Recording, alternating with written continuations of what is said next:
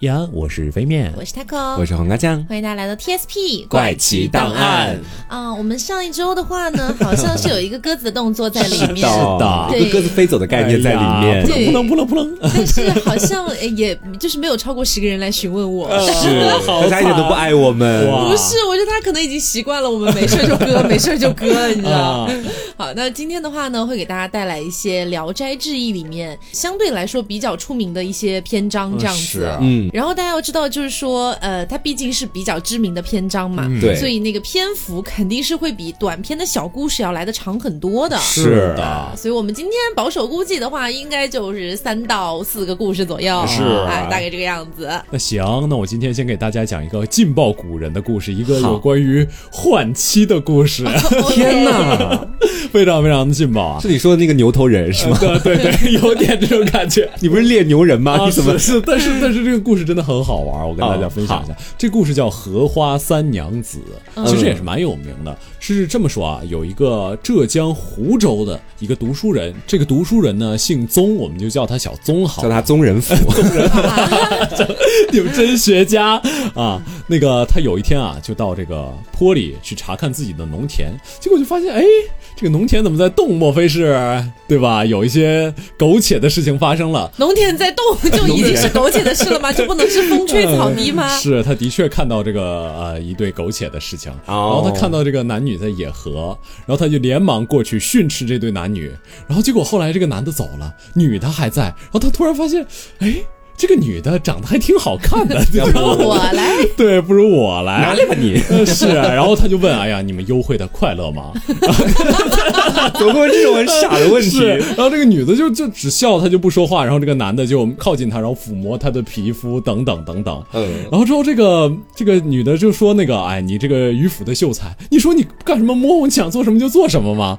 然后这个宗生说：“不行，对吧？你长得这么好看。”为什么在这个地方跟人干这种不知羞耻的事情？要干也去我家里干嘛？就这种，就是这样。然后这个女的就说不行，说我出来的时间已经很长了，我必须要回去。这样吧，今天晚上我到你那儿为你去报这个恩。然后也没不知道为什么就叫报恩了，就我就觉得很奇怪。他每天只做鸡两个小时，你知道吗？对，然后之后这个女的晚上果然来到了这个小宗的这个书房，然后他们两个无限欢爱，无限亲热。嗯，这女的就是鸡吧？对，这过了很多日子，就是个小淫娃。哎，他们两个的事情也没有人知道。嗯结果呢，有一个僧人就路过这个地方了，然后见到这个小宗，就说：“哎呀，你身上有妖气呀、你这个一定最近接触了什么邪物哦，啊，对吧？聊斋的味儿就出来了。”是然后小宗说：“没有妖气啊，我最近哪有接触什么邪物啊？这几天，结果小宗突然就得病了。然后得病呢，这个女子啊，每天就带来一些果子给这个小宗吃，怎么然后是野人吗？带来一些果子，这果子可以治性病。是，然后之后，但是每次这个女子来之后，一定要求小宗耕耘一番嗯，啊！啊，对，就是不能放小宗，哪怕他身患重病，也不能让他安生。我给你带来了好果子，你也要给我好果子呀！对对对，养啊，太养了。呃是。然后这个小松当时就反应过来，说以前这个和尚他说我被迷惑了，我还不信，结果应该我是真的被迷惑了。嗯，然后他第二天就去找这个和尚，然后这个和尚呢就给了他两个符，又给了他一个坛子，跟他说，你到时候把这个符啊贴到这个坛口，然后这个坛子就会把狐妖吸进去。等到把狐妖吸进去之后，你再把另一个符也贴到这个坛口，这个狐妖就出不来了。嗯，啊，明白。对，相信大家已经猜出来，刚才那个女子其实就是狐妖了。哦，真是谢谢你的节目。我好像除此之外还有第二个女人吗？对对对，然后之后这个女子那个那天晚上也来到了，然后从怀里拿出一个橘子，就要给这个宗生吃，结果宗生一下子嘣儿一下就把这个女子吸到这个坛子里了。嗯，然后这个女子进入坛子里之后啊，宗生却看着地上的橘子，开始犯起了难，就觉得哎呀。这对我其实也挺好的，这帮我解决我自己的一系列的生理需求生理需 求，有跟我度爱。是，还每次都给我这个 好果子吃好果子吃，对，他就觉得，哎，算了吧，还是把它给放了吧。然后他就拿掉了这个一个符，然后女子从这个坛里出来，特别特别的狼狈，直接就跪在地上说啊，说那个我多少年修行这个道业，立刻就要成功了，我差点一下子化为尘土了，你真是太仁义了。然后他就走了，这个女子。哦，接下来这个小宗的病越来越重，然后小宗就派自己的这个仆人啊，去到这个集市上买药，然后结果集市上这个仆人就被一个女子给叫住了。这个女子问啊，你是不是这个小宗的家人啊、亲人啊？然后这个仆人说是，女子就给这个仆人一味药，然后这个小宗回去吃了这个药之后呢，就好了。嗯啊，这这个故事前半段到这个地方就结束了。那为什么说这是一个换妻的故事呢？嗯因为接下来发生的这一切转折的有些突然。嗯，就是一天夜里啊，这个狐女她又过来找这个小宗了又。想 do 爱了，这倒没有啊，这个小宗其实这个这次已经就是学乖了，邀请他共饮，没有说到接下来度爱的事情。哦，啊，然后这个狐女跟他说啊，说咱们两个分别之后啊，我这个心里一直的不安分，因为你有恩于我，但是我没有报恩，不是明明是他把你装到坛子里的，怎么还有恩于你了？嗯，然后女子就说，说我为你找了一个好伴侣，接下来就由他代替我的工作来照顾你吧。天哪！对，然后之后他说，那个明天的辰时，你到南湖的一个地方，有一个地方啊，有一只短干的荷花隐藏在这个叶子底下，你呢把这只荷花采回来。啊，这个其实就是荷花三娘子的由来。然后第二天他就直接过去把这个荷花采回来，然后采回来之后点上蜡烛，烧那个花地，你就一下子可以得到一位美丽的妻子。就可以得到一个荷花精，对，是，而且你还可以长寿，而且这个狐女还说自己已经顿悟了，说由于上次遭到灾难，我已经悟了正道，我怎么能以这种枕席之爱换取别人的仇恨呢？对吧？然后就面带厉色，疾声而去。然后第二天，他果然找到了这个荷花。回到家呢，把这个荷花一放在桌子上，用蜡烛芯一剪，然后点上火一烧花，结果回头，这个莲花一下子就变成了美女。哦，啊，宗生就又惊又喜，然后莲女说：“说你是个痴书生，我是个妖狐，将会为你带来灾祸。就他明明是一个荷花精，但他说自己是妖狐嗯，啊。然后之后这个宗生就也不听啊，就直接上手我。管你是什么，拿来吧你。对，然后这个莲莲女就问说：那个谁教你这么做的？然后宗生就说啊，我自己这么做的，对吧？没何须别人教我。然后就抓着他的胳膊往下拉。然后这个莲女呢，一下子就是由于想拒绝，所以他就一下子变成了一块怪石。啊，然后宗生呢，这个人也有点怪啊，他就把这个怪石放到这个供桌上，然后日日夜夜供着这块怪石。然后到了夜里呢，这个宗生每次就把这个门窗给关上，防止这块石头跑了。然后对，防止石头跑了，然后结果第二天早上一看，哎，发现这个东西不是石头了，而是一件纱披，就是那个披肩。就是一个傻披，对，然后之后远远看过去还可以闻到一阵香气。嗯这个纱披啊，就是还存在着这个莲女当时穿过的这种余痕，然后她把这个沙披有点恋物癖似的，晚上抱着这个沙披睡觉。嗯，结果抱着这个沙披睡觉，一转过身，哎，这个莲女就出现在他的枕席之上了。哦，宗生就很高兴，就跟他度爱起来。嗯，对 这个男的满脑子只有这件事吧？是，然后这个两个人就情深意切，和谐无间。就是他们家里接下来也慢慢的变得越来越殷实，越来越有钱。嗯嗯，然后这个莲女呢，见人打了个招呼，但是也不怎么太说话。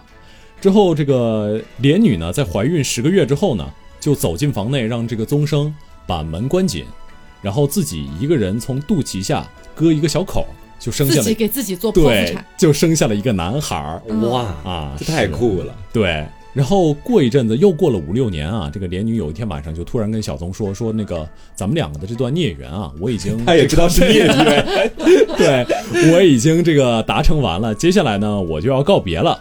然后这个有聚必然有散，这本来咱就是常事儿，是吧？这个儿子有福相，你呢也能活百岁，你也不要再想什么了。然后他说我本姓何，你呢如果以后想我，你就抱着我的那个旧物，就那个旧的沙披，嗯喊三声“荷花三娘子”，就能见着我。然后说罢呢，他就直接说了一句“我走了”，然后就 他就飞得高过头顶，直接飞出去了。小宗呢，急忙就跳起来去拉他，然后这一拉呢，拉到了他的一只鞋，鞋就掉到地上，变成了一只石头的燕子。然后这个颜色特别特别的红，而且清澈透明的，像水晶一样。嗯，然后每次啊，这个宗生对着这个披肩喊三声“荷花三娘子”，这个披肩就会变成当时的那个莲女，嗯然后夜晚他们两个就可以欢好。所以他走的意义是，呃对，这是可能真身走了，但是留一个什么娃娃，他可能要服务更多人了，所以就不能单单只服务这个小宗了。这个故事很荒诞哎，而且换妻换在哪儿啊？对啊，换在哪里啊？你没觉得这个狐女你真的有理解换妻是什么意思吗？你换妻不是换掉自己的妻子，是把别人的妻子换过来。是这样吗？对我的感觉就是这个好像是这个，就是这个狐女特地去介绍另外一个女子给自己的老公，来弥补自己的这个缘分。我感觉好像有点怪怪的感觉。你真的是完全字面意义上的换妻，就是把妻子换掉，换成另外一个女人。不是，我真的有在大期待这个故事从什么时候开始要走进换妻这一步，你知道啊，吗？期待落空了，没有想到在前面就已经结束了。对，就已经换完了。哦，那刚刚飞面讲的是一个关于妻子的故事嘛，嗯接下来我也跟大家讲一个关于妻子的故事啊，我可没有在换妻的意思啊，好我这边讲的呢是一个悍妇，就是相当于是我从来没有见过任何一个故事里写到能够如此怕老婆的一个男人。好，好，是这个样子的。我们的主角呢叫做杨万石，嗯嗯，他呢是大名府的一个秀才，然后他哦一向就非常非常怕老婆。嗯他老婆呢姓尹，我们就叫他小尹，好吧？啊，老老尹吧，有点吓人哈。对，然后说这个妻子吧，特别特别的凶悍，嗯凶悍到就是你稍微有一点点忤逆他，他就马上要拿鞭子来打你的这种。天哇哇，S M 忠实爱好者啊，这是啊，老 S 了，你知道？是然后这个杨万石他的爸爸已经六十多岁了，但是哦呢是一个丧偶的状态。哦哎，杨杨万石的妈妈没了嘛？嗯，那这个小尹啊，不是这个老尹啊，就这个妻子哈，就觉得说，哎，你看你现在也为家里做不了什么事儿了，对吧？年纪也大了嘛，嗯你老婆也没了，对吧？嗯，你就在家里当奴婢吧，哎，就让她老公的爸爸，也就是她的公公，在家里做奴婢。哇，这也行吗？好凶啊！但是呢，因为这个杨万石真的非常怕老婆，嗯他就跟自己的弟弟啊，这个弟弟也是一个关键人物，是哦男二，他的名字叫做杨万忠。那、那小石和小钟两个人呢，就经常的会偷偷拿一点食物给自己的爸爸，哦但是从来不敢让这个老尹知道这件事。但是呢，你也知道，因为家里人其实并没有给到就是这个老父亲一些比较好的待遇嘛，嗯所以他穿的衣服也很破旧啊什么的，也是很怕别人看到笑话的，所以全家都是不让他去见客人的。啊，关家里，哦对。那后来呢？杨万石到了四十岁的时候，他还没有生儿子，嗯就纳了一个妾，叫王氏啊，姓王。那整天呢，他也不敢跟王氏说话啊，因为他觉得一一说话，哎，这个老尹可能就要来打他了。是啊后来呢，他们兄弟俩哈、到了一个地方去等候考试，遇到了一个少年，哎，这个少年可以说是呃仪表堂堂啊，然后他们交谈了起来，哎，互相之间都觉得哎呀，哎蛮投缘哈，嗯，那就询问这个少年叫什么名字呀？这个少年说：“我姓马，名介甫。”这就是我们哎，哦我们这篇故事马介甫。嗯哦，那么他们从那一天开始就已经结拜为了兄弟的一个关系哈。那考完试之后，肯定就各自分开了嘛。嗯，分开之后大概也就半年的时间，马介甫呢突然就带着自己的一些仆人啊过来，就是探访一下这个杨氏两兄弟。嗯，正好呢就赶上杨家的这个父亲啊，就那老父亲在门外啊边晒太阳边抓自己的身上的虱子。哦，那马介甫就觉得说，哎，这看起来像个仆人啊，应该不是主人，就跟这个老父亲说，哎，你好，我叫马介甫，然后呢，麻烦您去通报一下主人啊，说我来了。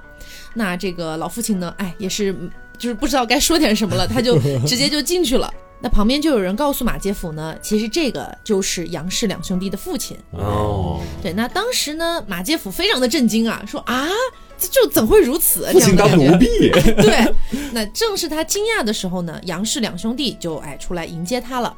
来到厅堂之后啊，他们就有一些这个礼数上面的东西结束了嘛。然后马介甫就心里想，那到底是不是他们父亲啊？不能够吧？于是呢，就跟这两兄弟说，哎，能不能拜见一下你们的父亲？对吧？那这个杨万石啊，就说：“哎呀，不行，我的父亲的话呢，就是身患大病，哎，哦就可能见不了。不能见客，哎，不行。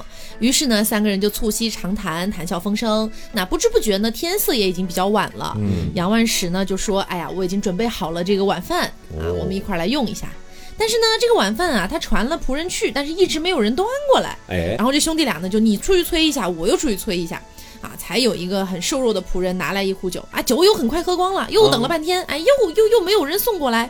这个杨万石呢，反正就反正他俩就一直就是说，哎，怎么回事啊？怎么还不送来呀、啊？于是就这个样子。当天晚上他们吃的饭呢，也是半生不熟的，是那种糙米饭啊，很不好吃。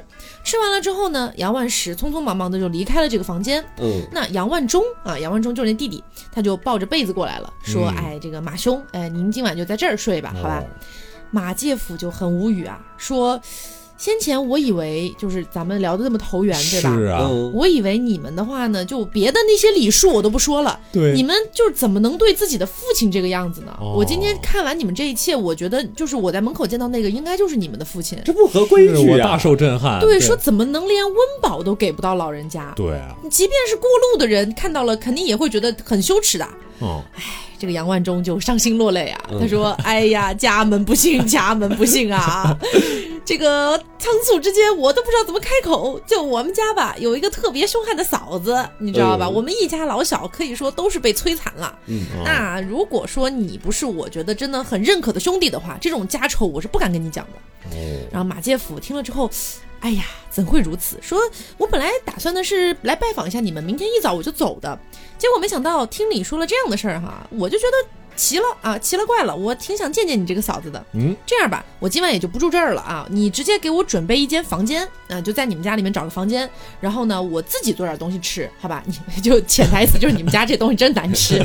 其实说到这儿，大家应该也能明白，就是那个那个老尹，嗯哎，就就就就那悍妇，嗯他不喜欢他们在这里就是喝酒啊、玩乐什么的，哦所以才故意的又不送酒，又给难吃的东西。刁难他们。是对，那杨万忠呢就说好嘞，好嘞，没问题，然后就立马收拾了一个房间啊，把这个马介甫给安顿下来了。深夜的时候呢，兄弟俩又偷偷的给马介甫送来了一些蔬菜呀、米呀、粮食什么的，就反正就也是一样的，偷偷摸摸的啊，不敢让那个悍妇知道。然后马介甫呢也比较理解吧，就说哎，没事儿没事儿啊，形势所迫。对哎你你这些东西能送就送，不送就算了。嗯，但是我要求你把你们的父亲接过来，跟我一起同吃同住。哦，哎，然后这个马介甫第二天还亲自到了城里面的店铺去买了一些衣服料子，哎，去给老人换了一些这个衣裤这样子。当时啊，杨家的不管是他们的这个老父亲还是两兄弟，哎，都被感动的不得了。哎呦，哎，然后这个弟弟杨万忠呢，还有一个儿子叫喜儿，刚刚七岁，啊，晚上呢也是跟着爷爷一起睡的。这个时候啊，马介甫就摸着这个孩子的头说呀：“你这个孩子的福寿是超过你父亲的。”哦，只不过呢，你是少年的时候比较孤苦而已。所以他从这个地方就能看出来，他是知道一些哎这种就是命数啊什么的是是是是会算这种东西。啊。但是你知道，他毕竟住在家里嘛，所以他的一些行为举止啊什么的，肯定不管怎么样，还是最终会被那个悍妇给知道的，就老尹。那老尹呢，听说了这件事儿啊，听说了这个杨氏两兄弟的父亲啊，已经是等于说是安居又有温饱了嘛，哦哎，非常的愤怒啊哎，，心里很不满。哎，就说这个马介甫怎么还强行干预别人的私事儿呢？管太多了呀哎，一开始呢，这个老尹呢就是在家里面骂，哎，就等于说在自己的闺房里面骂，嗯，但是骂着骂着吧，他就越往越来越往那个马介甫的那个方向走！哎故意骂给他听。嗯哎呀，这个杨氏两兄弟听的呢也是出了一身汗啊，急得转来转去的，又不敢去阻止他哎。呀，家有悍气啊！对，但是这个马介甫好像就不在意一样。然后大家应该没有忘记吧？就是前面讲到那个杨万石娶了一个妾嘛，啊，这个妾是王氏，就是小王。嗯，这个时候呢，小王已经怀孕五个月了。哦，但是怀孕五个月之后，老尹知道了这个事儿，知道她怀孕了，于是就剥掉了小王的衣服，重重拷打。天哇，这个也太可怕了。对，打完之后就说杨万石，你给我过来，然后就把杨万石压在地上跪下来，给他戴上女人的头巾，然后呢就操起那个鞭子，就要把他赶出门去。还不给生孩子，对这些女太可怕了！我的啊天啊，怎会如此？对如此强悍。正好这个时候呢，马介甫就听到了这个声音。那杨万石觉得很羞愧啊，毕竟我是一个男子汉，对不对？你让我戴上女人的头巾，还要拿鞭子把我赶出门，我出去了，别人怎么看我呀？但是这个老尹是不管的啊，反正就一路打着他就要打出去。那到门口的时候呢，周围的人听到这些声音，全部都跑过来看热闹嘛。嗯，然后马介甫这个时候真的是又气又怒啊，他就指着这个老尹说：“去去去，给我滚！”就这种感觉 啊。你在别人家让别人滚，是没想到这个老尹立马就转身逃跑了，就像在被鬼追一样。哦，整个人身上的那个裤子啊、鞋子啊，全部都跑掉了，然后裹脚布就纠纠缠缠的，全部就丢在路上，光着脚跑回家里面，面如死灰啊！他是妖怪吧？哎，还没这么怕马介甫哦啊！他稍微定了定神啊，这个丫鬟呢重新给他奉上鞋袜。这个老尹穿好了鞋袜之后，就开始嚎啕大哭。嗯，家里面没有一个人敢问他咋回事儿啊，因为可能也没有人在意他咋回事儿。这个时候呢，马介甫就把杨万石拽过来，把头巾给他解下来。然后这个时候呢，杨万石就屏住呼吸，好像特别害怕那个头巾掉，因为他觉得掉了之后，那个老尹可能就要过来打他嘛。那这个马介甫就不管，强行给他解下来。哎呀，这个时候杨万石是坐立不安啊，他就觉得说完了完了完了，完了一会儿那个老婆过来又要要又要来打我了，今对吧？命没了，我完蛋了。对，结果呢，马杰甫就说你进去看看啊，进去看看。结果这个杨万石进去之后，发现，诶，自己老婆也不哭也不闹了。然后呢，发现他越往他老婆那儿走，他老婆就越是畏畏缩缩的，哎，就不敢动了，而且一言不发。两极反转，对这是突然看到了这个杨万石走过来，他就立马站起来，然后走进了自己的那个卧房，立马就躺下睡觉了。哎，这个杨万石就觉得，嗯，奇了怪了，怎会如此？哎，然后跟弟弟杨万忠也说，哎，奇奇怪，这蛮奇怪的。然后家里面的人也都觉得很奇怪嘛，就会聚在一起讨论说今天咋回事儿啊。然后这个老尹就听到了，听到之后就越发的这个愤怒啊，他这个时候脾气又上来了，就把他的那些奴婢全部都打了一顿，然后又让人把那个小妾王氏给叫过来。王氏这个时候其实已经重伤了，他已经不能起身了。但是呢，这个老尹就觉得说你干嘛装模作样啊，矫揉造作。于是呢，就在床上直接打他，打得他直接大流血，出就就流产了。哇，好狠哎流产了，流产了之后呢，杨万石啊就也不敢说什么啊，这杨万石就心想说，哎，好好一个孩子给折腾没了，就在马介甫的面前啊一直哭一直哭。那马介甫呢就说，哎呀，好了好了，我安慰安慰你。于是呢就叫了自己的仆人，准备好了一些吃的。到了凌晨的时候，还不放杨万石回自己的房间。嗯，那这个老尹就在闺房里面等啊，等着怎么老公还不回来呢？啊，又是一个怒火中烧的状态。哇，然后这个时候呢，突然听到了外面传来撬门的声音，嗯，然后就赶快把自己的丫鬟叫过来。但是这个时候，房间的门已经被打开了，有一个巨人走了进来，啊、然后呢，身影已经遮蔽住了整个房间，面目非常狰狞，就像鬼一样。这谁呀？哎，不一会儿呢，又有几个人进来，每个人都拿着锋利的尖刀。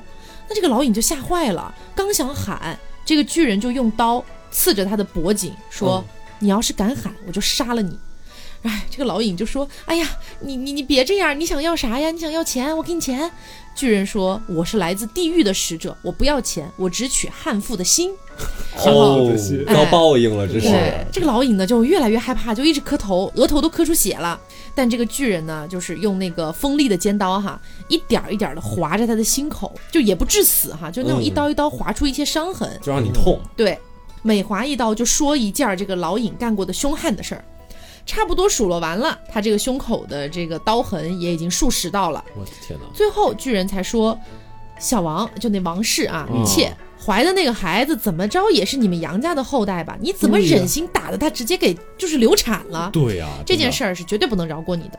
就让几个人反绑住这个老尹的手，说要剖开他的心肠，看看到底有多黑。那这个老尹呢，就一直在磕头啊，饶命啊，饶命这样的喊，一个劲儿的就说自己以后不会啦，我错了，什么都错了。嗯，过了一会儿呢，门又打开了，巨人说：“嗯，杨万石回来了。既然他已经悔过了，姑且就留他一条性命吧。”于是这些人纷纷的又消失了。哦，不一会儿，杨万石就进来了，就看到自己老婆赤身裸体啊，被整个大捆绑，然后胸上全是刀痕，对吧？哇，打了一顿什么场面？我的天啊！也是蛮奇怪的哈。那是啊，然后解开绳索，就问老尹是咋回事啊？然后老尹就跟他讲了全过程。那这个杨万石就怀疑说，这不会是马介甫干的吧？因为家里也没别人会，就是说有这样的可能性啊。是，而且上次他老婆看到马介甫怎么吓成那个样子，对，很奇怪。感觉马介甫是个会法术的人。嗯，第二天的时候呢，杨万石就跟马介甫说了这事儿。马介甫说啊，怎会如此？我也不知道啊。我就在想他。是装傻还是真的？但是从此以后呢，这个老尹的威风哈、就渐渐收敛了。哦，一连几个月又不敢说恶言恶语了，又不敢就是忤逆啦，什么什么的都不敢做了。马介甫就觉得说，哎呀，不错不错，就告诉杨万石说，哎呀，实话跟你说了吧，哎，你不要泄露出去。前几天那事儿吧，确实是我施了一点，略施了一点小法术，小计，我就知道是他。对，吓一吓他。那现在你们既然夫妻已经和好了，我也就该暂时告别了，对吧？我也有自己的生活要忙嘛。那这个马介甫走了之后呢，老尹每到晚上哈，就是说，哎呀，老公陪我一起睡嘛这么娇嗔，，对，就是反正非常的奉承迎合他，迎合这个杨万石。杨万石长这么大以来，从来都没有享受过这种闺房之乐、鱼水之欢。哇，好惨啊！哎，这个突然遇到呢，觉得说心里也挺爽，但是站也不是，坐也不是啊。啊，对，结果有一天晚上，嗯这个老尹突然又想起了那个巨人的那个样子，他觉得真的很可怕，也是瑟瑟发抖呢就。很恐惧。哎，杨万石呢就说：“哎呀，没事儿，宝贝儿，这这事儿其实不大，那事儿假的，啊。啊，那事儿假的，什么意思啊石你？”在自寻死路，你知道吗？哇，这个杨万石真的好菜啊！作了。对，然后影视就一下坐了起来嘛，说：“你啥意思？你好好跟我说道说道，什么叫假的？”哎呀，这个杨万石呢，自己就是说，哎呀，话已经说出口了，对吧？是哎，没办法，就把这真相告诉了他。然后这个老尹就整个是勃然大怒，破口大骂。这个杨万石呢也被吓得就是直接跪在床底下赔礼道歉啊，人说你别气了，别气了。但是这个老尹呢就根本就不理他，啊，然后一直哀求到了很晚很晚，就凌晨了。嗯，然后老尹就说呢，如果想要我饶了你，你就必须要用刀在你的心口也划那么多下。天哪，汉服又回来了。哎，我才能解恨。于是就直接跑去拿菜刀，杨万石吓坏了，然后就一路逃跑。一路逃跑的过程当中呢，这个老尹就紧追不舍呀，闹得整个是鸡飞狗跳，一家人全部起来了。那杨万忠看到那个场景吓呆了，就弟弟，啊弟弟吓呆了啊！我嫂子要杀我哥，这咋回事啊？嫂子不是装好了吗？对，怎么一下子又回来了？对，但他他也不明白为什么要杀他哥哥，所以呢，就只好用自己的身体护着哥哥啊，嗯左一下右一下的护着。这个时候呢，老尹啊正在喊叫呢，突然就看到那个两兄弟的父亲杨父走了过来，哦，哎，又看到他一身的新衣服新裤子，更加的暴跳如雷了，就上前要用刀。在杨父的身上去乱划，而且还把那个衣服裤子割成一条一条的，又是打耳光，又是扯胡须的，啊，就打自己的公公。这不就完蛋了吗？太过分了。对，那弟弟杨万忠看到这个事情，真的是已经勃然大怒了，他觉得这个事情不能够再这样发展下去了。对呀，于是地上直接捡起一块石头砸向了老尹头部啊，正中头部。嗯，那尹氏呢摔倒在地，昏死了过去。杨万忠说：“我不管了。”哈，即便是我死了，我的父亲哥哥未来还能有活路，我还能有什么遗憾呢？他就去投井自杀了。哦，救上来的时候已经断气儿了。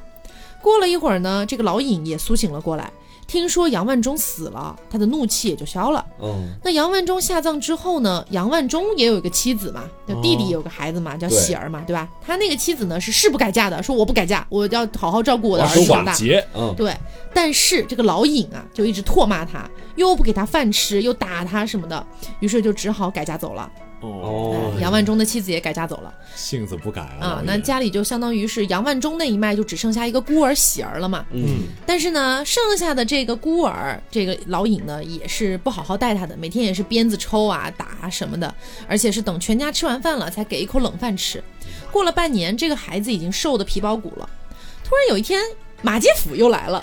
哦，大救星来了。对，马人人期介甫，盼着马介甫赶紧来。马介甫来了之后呢，杨万石就叮嘱全府上下不要把马介甫来的事儿告诉老尹。嗯，那马介甫见到这个杨父，哎，突然穿的衣服跟以前一样了，衣衫褴褛的，就很很震惊啊。然后呢，又听到别人说杨万忠死了，哦，哎，这个马介甫是非常的悲痛，又非常的愤怒啊，直跺脚。然后喜儿听到说，哎呀，马介甫来了，直接就非常开心，非常亲近的冲上去抱着他说，呃，马叔叔，你可算来了。这时候马介甫都不认识他了，过了好几年嘛，嗯都不认识他了。仔细端详才认出来说，你这孩子现在怎么憔悴成这个样子了？啊天哪！啊，然后杨万石的这个父亲就是他们的那个杨父，他吞吞吐吐的把这事儿全部说了一遍。马介甫简直是恨铁不成钢啊，指着那个杨万石就说：“我先前就说你不是个人啊，果然没有说错。你兄弟就这一脉单传，你们家这个传宗接代的血脉该怎么办呀？”哎，杨万石简直就是无言以对啊，就一直哭，他就知道哭。真的，我觉得这杨万石的好菜啊！对呀、那坐着说了一会儿话之后呢，这个老尹哈、毕竟就是耳观八方吧，我觉得他就已经知道了马杰甫来了。来了之后呢，又不敢自己出来赶他走，因为他有点怕，只好叫杨万石进去，然后夸夸给杨万石好几个耳光，跟他讲：“你立马去跟马介甫绝交，把他赶走。”哦，那杨万石含泪走了出来，脸上全是巴掌印儿啊。然后呢，这个马介甫就非常愤怒的跟他说：“不是兄弟，我是这么觉得的啊，你家家事儿我也不是很想管，但是你能不能在你老婆面前，你好歹有点脸面，对吧？”对你做个男人一点。对你想想，他打你的父亲，害死你弟弟，还害你的侄儿，这些你都能忍吗？做个人。你就不能把他给休了吗？对吧？然后呢，这个杨万石听了之后，哎，确实好像是这个样子啊，有所触动。马介甫又继续激他说：“你想一想，如果他不走，你就应该用一些你这个男人的魄力强迫他走。你就算杀了他，你也不用害怕。我那儿我那儿有两三个 朋友是吧，能帮你摆平此事，好吧？反正肯定会帮你的。”嗯，杨万石呢就答应了。他仗着正在气头上呢，这就直接冲到了房间里面去。当时刚好跟这个老尹撞上了，老尹就说干嘛？杨万石秒怂是吗？对，然后就这一句干嘛？然后这杨万石又怂了，说呃阿爸就是就是那个马介甫让我休了你。对，这个老尹就非常的愤怒啊，什么玩意儿让你让你休了我？于是呢就开始四处的找一些兵器，又要打人了。哇，杨万石又害怕的逃了出来，马介甫整个一口口水吐在他脸上，说。兄弟，你真的是不可救药了。于是就打开自己的箱子，取出了一个小药水，哦，跟他说：“这个东西啊，叫做丈夫再造散。丈夫哎跟哆啦 A 梦似的，真的，丈夫再还造取了个宝贝出来。我天哪！说这个东西我之前之所以不轻易的给你哈，是因为它对人体多少有点伤害，但是现在已经是万不得已了，你喝一点试试看吧。然后呢，这个杨万石就把这个药喝下去了。一会儿之后呢，杨万石就感觉，呃，怒气中烧，我整个人非常想要做点什么那种感觉我。好生气，哎，他直奔室内，把这个老尹哈一脚踢飞。一脚踢飞，对，一脚踢飞之后呢，紧紧接着又是就是雨点般的拳头啊，把这个老尹给揍了一顿一。套连招。对，这个老尹呢，几乎是被打得体无完肤啊，但是呢，还是骂声不绝。那杨万石呢，就从自己的腰间抽出佩刀，然后这个老尹就瞪着他说：“哼，还拿刀子，你难道敢杀我吗？” 然后杨万石也不理他，直接从他大腿上割去一块巴掌大的肉，扔在地上，正想要再割呢，啊，这个老尹就开始求饶了，然后周围的人也怕真的闹出什么事儿，就把他俩给拽开了。拽开的时候呢，马介甫哎，就是还说，哎呀，好了好了，到到这儿到这儿就行了，行了止，哎，那过了一会儿呢，药力渐渐散去，杨万石又变成了失魂落魄的样子。哎，这个马介甫就跟杨万石说呀：“老兄啊，你先不要气馁哈，你要振作一下，是吧？嗯，反正就是你想一想，人害怕某种事情，那不是一朝一夕的缘故，肯定是日积月累形成的。嗯，那这一次呢，就好比是你重生了，对吧？你洗心革面了，你终于有就是再做人的机会了。是啊，所以呢，你也不要就是说太太气馁了，好吧？啊，反正就安慰了一番。对。然后呢，他就让这个杨万石进去看看什么动静儿。啊，就只见这个老尹啊是两腿发抖啊，心里非常的害怕。然后呢，看到这个杨万石还想要爬过来啊，有点想求饶的意思。那杨万石就说：“算了算了，你别过来了啊，你你就搁那儿吧。”出来之后呢，把这个情况告诉了马介甫。然后这个杨万石和他的父亲啊，就杨父两个人都蛮开心的，觉得说终于好像解决了一点问题。嗯，那这个时候呢，马介甫就说：“行，我又帮你解决好了，是吧？那我得走了。”那杨氏父子呢，又又挽留他说：“哎，你别走，你对走了救救你家了吧。对，救救 我，救救我！那马介甫就说：“不是，我这次呢是有正事儿啊，我要去东海办点事儿，所以呢，我到你这儿是顺路。那我他去找东海龙王吗？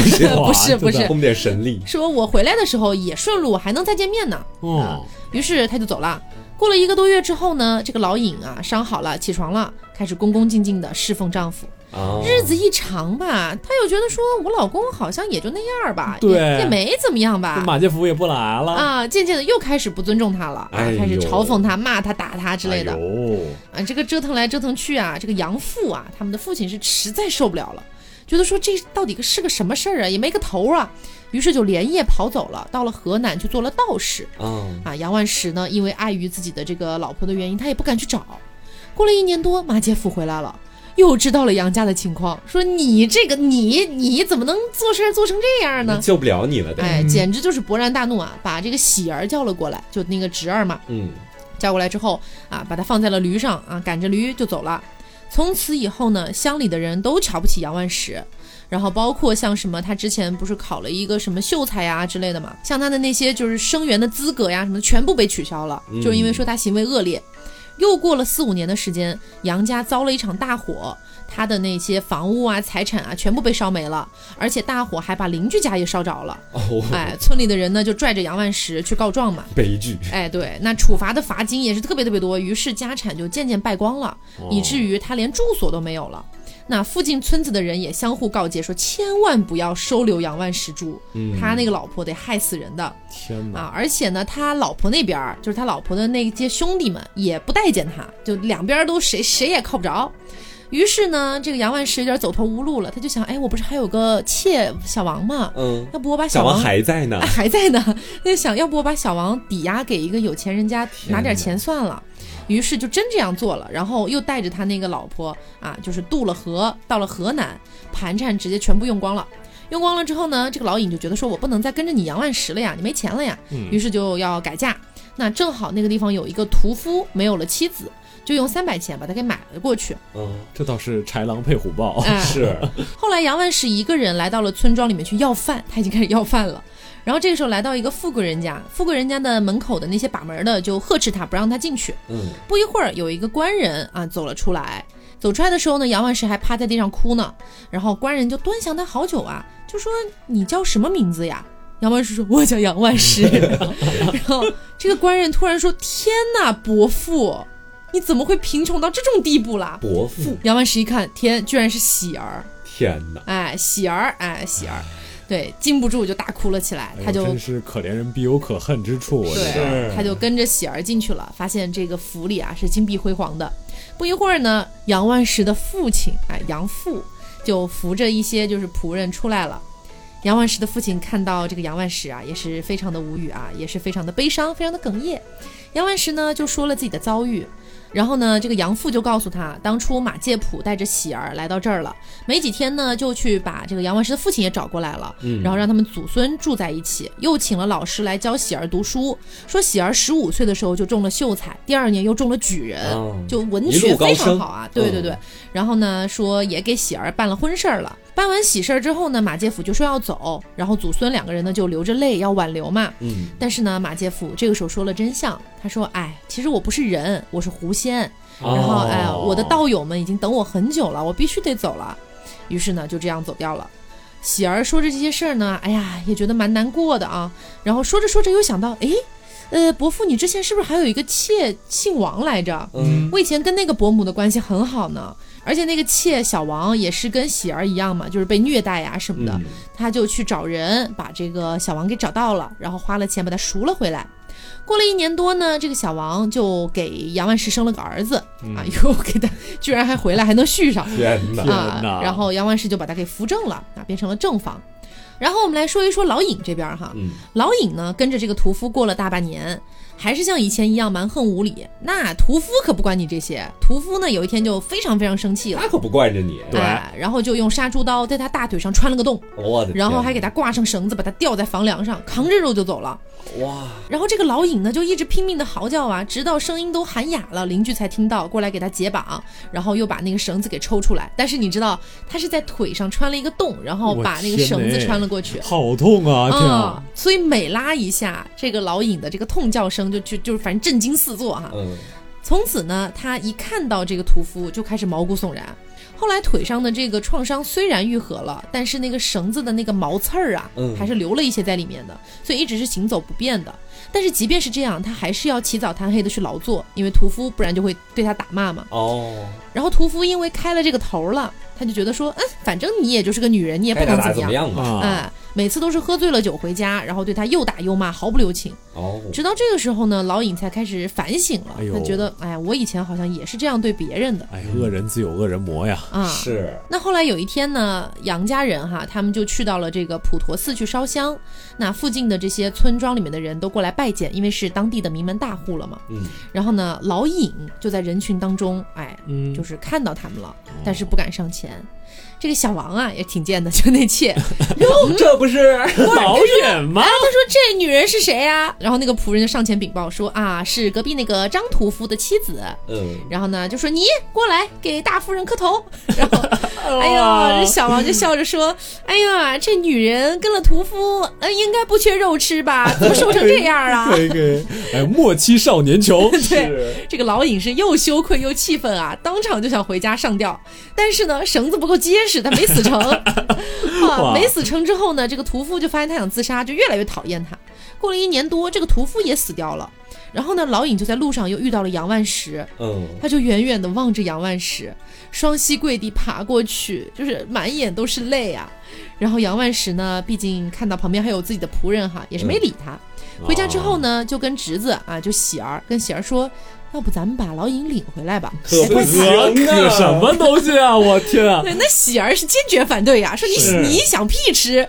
然后呢，这个老尹呢，就一直是被乡里人所唾弃的，一直都是没有个家嘛，就反正就是每天跟着乞丐一起混饭吃。哎呦，然后杨万石呢，还经常到破庙里去探望他，哎，我也不知道是贱得慌哈这。就神经病，这就嗯是。喜儿后来就说呢，你这样实在是有辱门风，我觉得你不能够再这样去看望他了。嗯，于是呢，就暗地里叫那些乞丐哈去羞辱杨万石，就每一次杨万石过去就羞辱他。哎呀，杨万石后来也想，算了算了算了，然后就断绝了和这个老尹的来往。嗯，后来这个故事的结局怎么样啊？写这本书的人他说他也不知道了。哦，留了点悬念。对，但我觉得他那妻子十之有八九到后面是得死的，嗯真的哎。呦。这种性子的人根本就不能存活在这个世界上面，太凶残了。但我真的觉得这个老尹跟这个老杨竟然挺配的，你知道吗他？俩就是一个 S 一个 M。对，而且我我我我觉得这种 S M 已经超过那个境界，超过道德所允许的边界，但他们两个竟然都很享受，真的我真的无语了。然后我接下来再跟大家讲一个故事哈，我这故事我发现会有一点不一样的地方，不一样在哪儿？就是你们前面里面基本上还还是会出现狐仙呐、狐妖啊什么的。对我这个故事里面其实没有出现任何跟什么仙、什么妖相关的东西，它就是人与人之间的故事。嗯，这个故事的名字呢叫做《胭脂》，我不知道有的人有没有看过哈，因为它其实，在电视上好像是有播的，其实。对对对，但是我不知道这个故事它的原版跟电视上播的是不是一样的。今天我来跟大家肯定是是不一样的。我跟你讲，电视上都魔改。对，都得改。我今天来跟大家讲原版的故事哈。说呢，山东东昌县有一个姓卞的人，这个人呢是一个给牛看病的医生，也就是兽医。对 啊，小便小卞，可不能这么说，他人家年纪挺大的了，老还要点脸的啊。对，好，大便，他呢有个女儿叫做胭脂啊，这个胭脂长得非常的漂亮，那叫一个倾国倾城。然后呢，这个大便啊，老卞，老便吧，不要大便了。对，老便呢也知道自个儿女儿长得非常漂亮，所以把她视作自己的掌上明珠。哦，因为平常看自己的女儿很漂亮，这老便心里啊就开始想了：我女儿这么漂亮，把她嫁到这个达官贵族家里面去，肯定是没问题的。嗯，于是呢，就经常去这个达官贵族家里面，去他们向他们引荐自己的女儿。啊，发发传单。对，发传使单，他把自己的女儿就直接嫁进去。但是这达官贵族一看，这不就是个兽医吗？还是个给牛看病的，纷纷就不答应，不愿意和他结为亲家。所以说呢，这个胭脂到十六岁都没有嫁出去。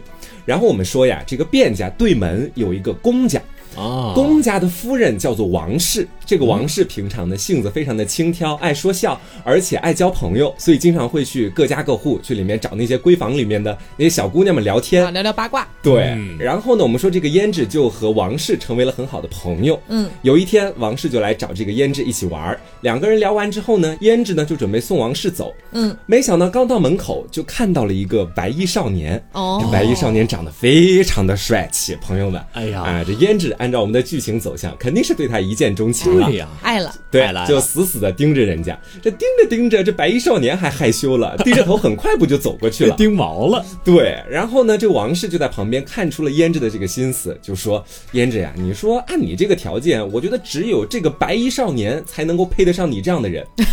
啊，这胭脂倒是一听就非常害羞，哎，不要瞎说什么呢？对吧？不是这样的。然后王氏就问他说：“你认得这个白衣少年吗？”哦胭脂就说：“不认识啊。”王氏说：“哎呀，这不是巧了吗？我认识啊。”哎呀，可以人脉广博，对，这是一个秀才，叫做鄂秋笋啊哦，他名字比较，我觉得比较复杂，我们就叫他小鄂就好了。嗯，说小鄂的爸爸呢是个举人，已经去世了。王氏以前和这个小鄂是邻居，所以就知道他，认识他。他知道这个小鄂平常在家里面什么都好，也非常体贴，而且呢，他的妻子刚刚死去不久。然后他就跟这个胭脂说：“你知道，他就是现在等于是，呃，也没有什么妻子，也没有女朋友什么的。你觉得说，如果喜欢他的话，我就给你传个话，你觉得怎么样？”啊钻石王老五啊，这是是，胭脂当时就没有说什么，他就还是很害羞，然后王氏就先走了。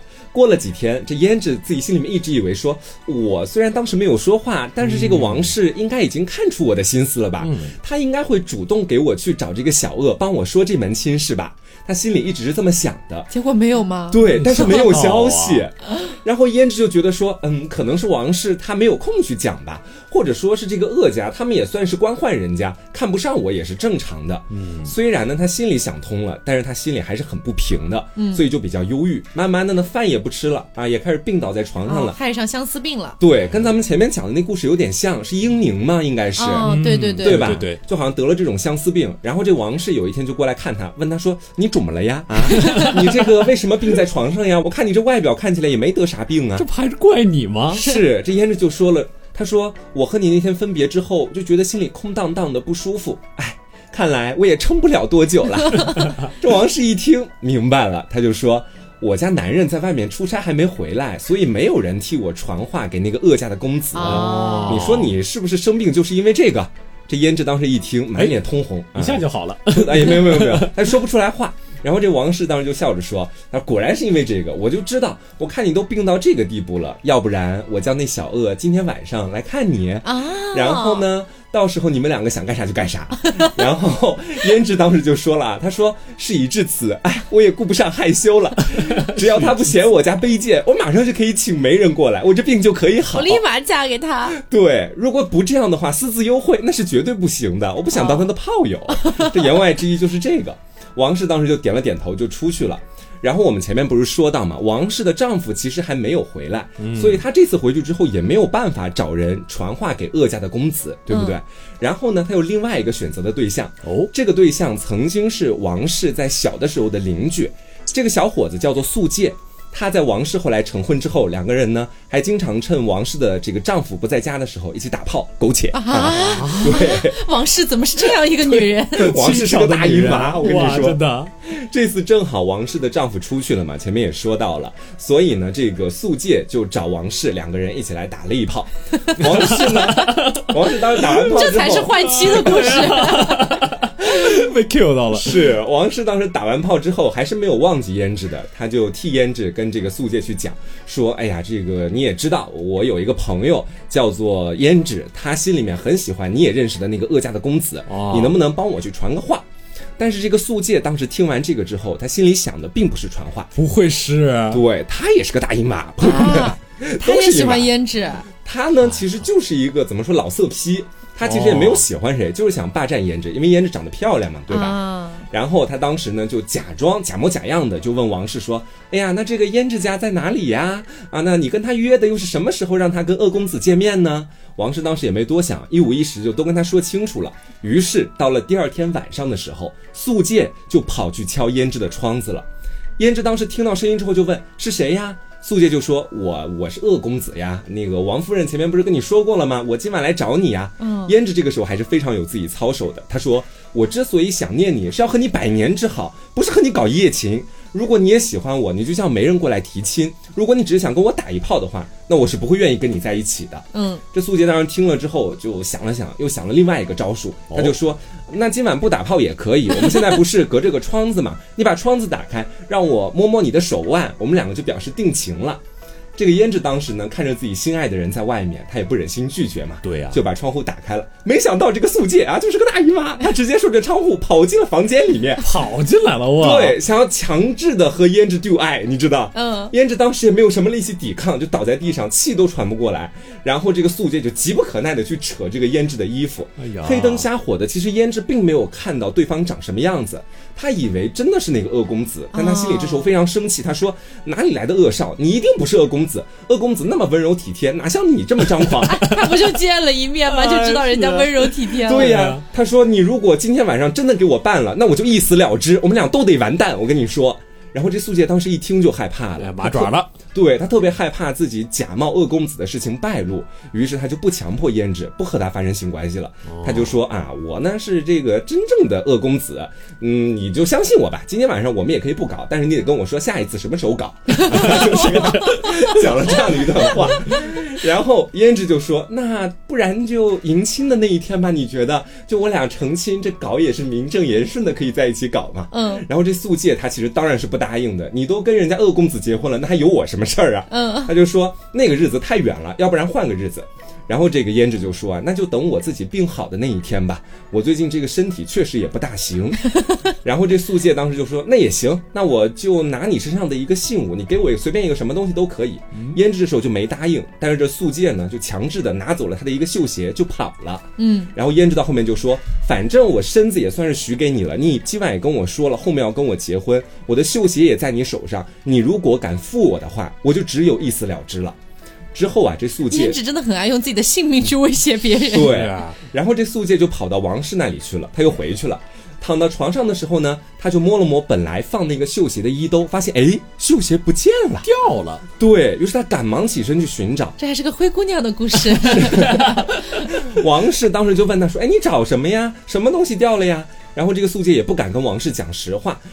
但是呢，王氏在一旁就笑他说：“是不是你去跟别的小姑娘搞在一起了，拿了什么信物弄丢了呀？”哎呀，哎呀，已经大王氏致猜出来了，你知道吗？可以可以，会八卦的人果不其然，然后这素姐就跟他一五一十的讲了，就说其实是我去找的这个胭脂，但是呢，我们俩什么也没发生，我把他这绣鞋拿过来了，就没找到。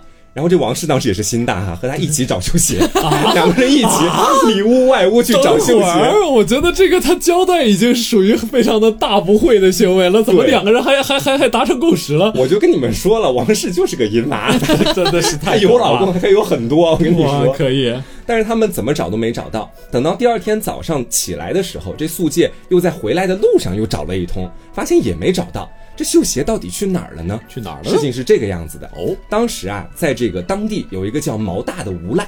这个无赖呢，曾经爱慕王氏，但是他没有得手。好乱啊！这个故事这是什么王关系？氏都没有得手，这个无赖得有多惨啊！我来跟大家理一下哈嗯，毛大喜欢王氏，喜欢那个大淫娃，但是没有得手。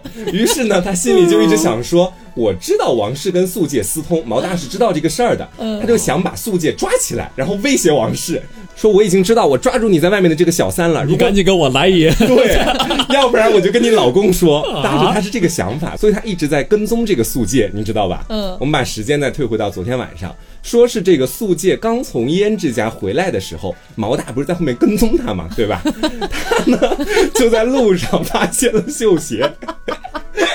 你知道吧？就把绣鞋装起来了。毛大他不仅还拿了绣鞋，因为他拿绣鞋的那个地方刚好就是在胭脂和素介两个人说话那房外面。嗯他从头到尾都在偷听，你知道吧？哇，这个人好可怕的偷窥，是尾他偷随听，，所以他知道那绣鞋到底是来干嘛用的。嗯他就把这绣鞋就装起来就溜走了，所以到后面素介才没有找到这个绣鞋。哦然后过了几天啊，这个接下来又有个大乌龙事件要发生了。毛大已经开始期待了。是毛大拿着绣鞋，又想跑去胭脂家，然后他又想把自己装作这个恶公子，跟这个啊！跟这个胭脂两个人搞一通，因为那个绣鞋在他手上了嘛，对吧？哦。然后呢，这毛大确实着实有些笨，他没找到那个胭脂在哪儿，他跑到那个胭脂的爸爸房外面去，他就在胭脂爸爸的房外面去说：“哎呀，我是恶公子，我来找你了，你快来和我，就是两个人一起搞在一起吧。”对，可以可以可以，当时听到这话的不是胭脂，是卞老头，就我们前面说到的老卞啊，对，老老卞啊，老卞他有非常强大的反侦查意识，你知道吧？气坏了听到这话之后，他先没有作声，他又迅速的继续往下听下去，听到后面就知道这一五一十究竟是怎么回事儿了、哦，啊！他就马上出门，嘿，你这个毛蛋，你这个小姨妈想勾搭我的女儿是不是？然后就准备去打他。这毛大当时一看，哎，怎么不是胭脂，怎么是个老头子？吓坏了，转身就跑。刚想爬墙逃走，没想到这卞老头虽然年纪比较大，但这个身手是真的好，已经离他近在咫尺了。哦，啊，这毛大当时没办法，知道自己跑不掉了，于是呢就夺走了这个卞老头他身上的刀，然后一刀就向卞老头砍了过去。我还以为夺走了卞老头的绣鞋，没有，等到胭脂和他妈妈两个人发现这个老卞的时候，他已经断气了，啊！整个脑袋已经全被砍裂了。咦，你说这个，好惨啊，这怎么会这样？你说这事儿瞬间就变大了吧？原本其实都是大家私下里聊聊的事情，原本转眼就是小乌龙的事情，对现在一下子变成杀人命案了。是转眼就闹到官府去了。而且呢，这个胭脂的妈妈还在墙角发现了毛大带来的那只绣鞋。哦这绣鞋当时在毛大翻墙仓皇逃走的时候掉下来了。这个胭脂的妈妈一看，这不是胭脂的鞋子吗？于是就嗯逼问自己的女儿。这一切到底是怎么回事儿？这这关系现在已经太乱了，嗯啊，然后这个胭脂就一五一十的把所有的事情，恶公子，对，是恶公子 你说的一点都没错，啊，他真的以为是恶公子啊，哎恶公子好惨啊！是就出现了一回，而且只是在路上走路。对，连台词都没有，这个人简直了，背了所有的锅。是，然后呢，这个胭脂的妈妈听到是恶公子所做的这一切之后，就报官了。嗯官府呢就把恶公子抓过来了。这恶公子人非常老实忠厚公子，说：“我的妈！非常迷茫，对，他在十九岁接到这样的指控之后，他什么话也不会说，口齿不伶俐嘛，然后就在原地气得发抖，但什么话都说不出来，你知道吧？这县令当时一看这小恶，你看他就是在那儿什么都不辩解，一看就认罪了嘛，于是就判了恶公子死罪。我对，你知道吧？啊，鄂公子当时就痛哭啊，虽然痛哭，但最后也没解释出个啥，就就含冤。对，他就把罪认了。后来呢？哦对，后来这恶公子又和胭脂当面对质，胭脂也不管那么多了，因为当晚他并没有看清侵犯他的究竟是谁嘛，他就以为面前的这个恶公子就是当天晚上的那个素介，他就破口大骂呀。这鄂公子呢，嘴巴还是不行，气得张口结舌，但就是什么话都没说出来。鄂公子是个哑巴吗？全场 没有台词，真的太惨了。最后鄂公子就被判了死罪嘛。然后死罪其实在当时是要由更高级的那个官去审核的。哦这个事情就传到了济南的吴知府的耳朵里面。哦吴知府当时一看，这鄂公子年仅十九岁，说话也不会说，阿巴阿巴就会这样，当时就不太相信啊，就不就觉得他好像不是杀人凶手，于是就准备细查这个案件。他了解了大致的由胭脂的妈妈说的案件全貌之后啊，就把胭脂叫了过来，就问他说：“你们两个订约之后，有别人知道吗？”胭脂说没有别人知道。然后这个吴知府又问：“你第一次见小鄂的时候，有别人在场吗？”然后胭脂说：“没有啊，没有别人在场。”啊，这不是有王氏在场吗？对，然后呢，吴知府又跟这鄂公子两个人聊了起来。鄂公子就说：“我到他家门口的时候，他和邻居王氏一起从门里面走出来，但是我从来没有和胭脂说过哪怕一句话。”嗯，这吴知府当时听到之后，就迅速的斥责了胭脂，他说。你还说你自己一个人见的鄂公子，你身边不是分明还有王氏吗？你怎么没有说有别人？这胭脂当时就害怕了，说虽然王氏看到了，但是他没有什么牵连，所以我才说只有我跟他见了面。牵连可大着呢。对，之后这吴知府知道嘛，王氏既然也在旁边，那他也算是证人。那么我们想审这个案件，就必须把他也叫过来、哦啊。于是就把这个王氏又叫过来，再审王氏。然后王氏呢又把素介供了出来。就几番审问之后啊，大家都忽略了最关键的一个点，毛大那个点，你知道吧？啊所以最后呢，这么一来二去，确定了素介是杀害胭脂父亲的最后凶手，准备判素介死刑。然后素介是冤枉的，他也要求助了，他就求助了一个德高望重的学史。